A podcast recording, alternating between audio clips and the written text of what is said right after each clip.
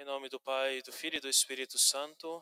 Meus amados irmãos, também aqueles que nos acompanham de suas casas. Hoje celebramos o 17 domingo depois de Pentecostes. E a liturgia nos chama a atenção para que voltemos o nosso olhar para a nossa vocação primeira, que é, que é a nossa santificação, é nos santificarmos.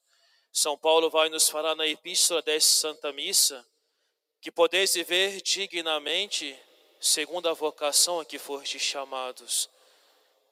E no Evangelho, nosso Senhor nos mostra como nós alcançamos a santidade, amando a Deus e amando o nosso próximo. Meus amados irmãos, se nós olhássemos a santidade somente para aqueles santos que fizeram coisas extraordinárias em sua vida, como Santo Antônio, o grande taumaturgo que realizou diversos milagres, como os grandes reformadores Santa Teresa d'Ávila, São Francisco de Assis, São Domingos de Gusmão. Se olhamos para aqueles santos que receberam os estigmas de nosso Senhor, São Pio de Pietrelcina, Santa Rita de Cássia, São Francisco, nós poderíamos pensar que a santidade não é para cada um de nós, porque nós olhamos para a nossa vida e não vemos nada de extraordinário no nosso proceder. Não realizamos milagres, não somos reformadores, não recebemos os estigmas de nosso Senhor.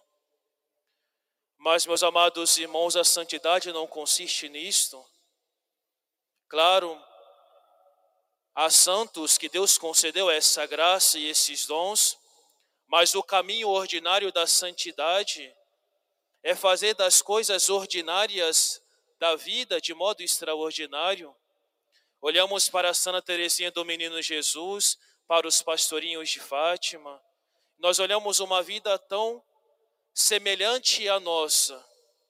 E nós pensamos e podemos dizer, concluímos, a santidade também é para mim.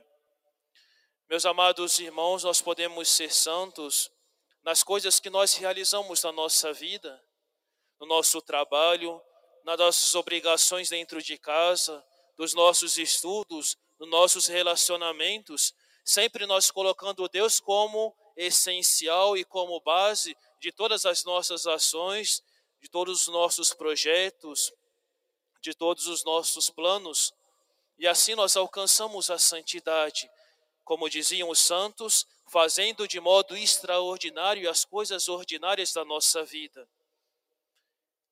E para isso, meus amados irmãos, para alcançarmos esta santidade, precisamos amar a Deus e amarmos o nosso próximo. Como nosso Senhor mesmo vai dizer, assim se resume toda a lei e os profetas. Amarmo, amarás ao Senhor teu Deus de todo o teu coração, de toda a tua alma, de todo o teu entendimento. Este é o primeiro e o máximo mandamento. E o segundo é semelhante a este: amarás o teu próximo como a ti mesmo.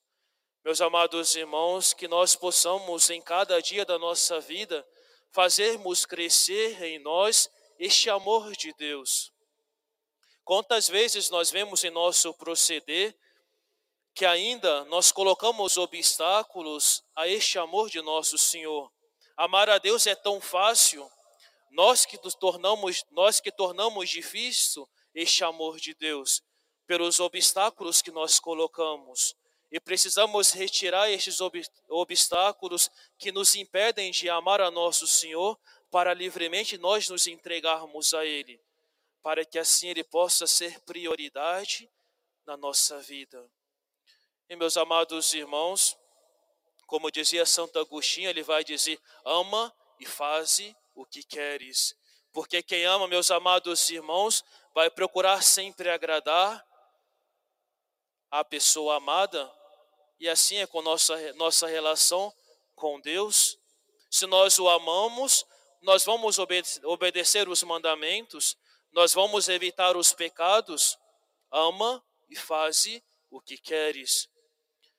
E o amor a Deus, meus amados irmãos, deve ser demonstrado no nosso amor ao próximo. E se, re, se resume naquela regra de ouro que todos nós conhecemos: não façais aos outros o que não que vocês não querem que façam a você mesmo e façam aos outros o que gostaria que fizessem a você.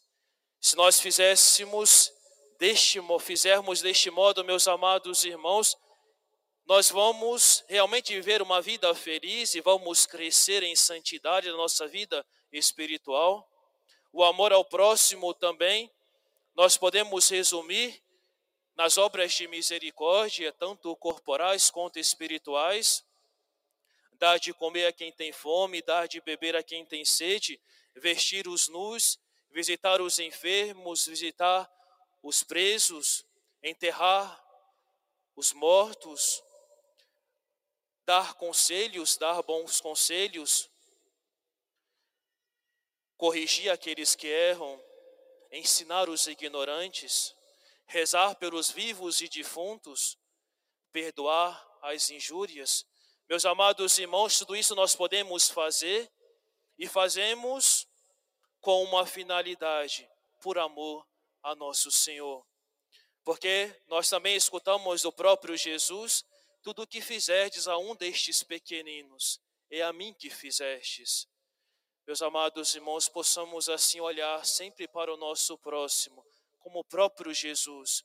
Isso mudará todo o nosso proceder. Nós teremos paciência, nós teremos caridade para com o nosso irmão, porque é o próprio Jesus que está ali na minha frente, diante de mim, e eu preciso tratar bem.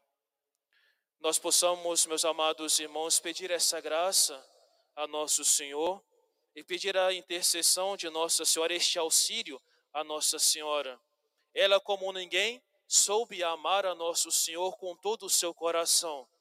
Possa nos ensinar também a amarmos livremente a este Deus que muito nos ama. Ela, como ninguém, também soube colocar este amor de Deus na prática, amando o próximo, indo em caridade para cuidar, para ajudar Santa Isabel, naquela festa de casamento, onde ela se antecipa e vê aquela situação dos noivos daquela festa que não tinham mais vinho, que nós possamos também ter esta caridade no nosso coração, realmente nós amarmos o nosso irmão e assim nós viveremos como nos pede o apóstolo São Paulo na epístola de hoje. Vamos viver como uma vida digna da vocação a que nós fomos chamados. Realmente nós vamos viver uma vida digna de um bom cristão e vamos alcançar assim a nossa santificação. Louvado seja nosso Senhor Jesus Cristo. Para sempre seja louvado. Em nome do Pai, e do Filho e do Espírito Santo.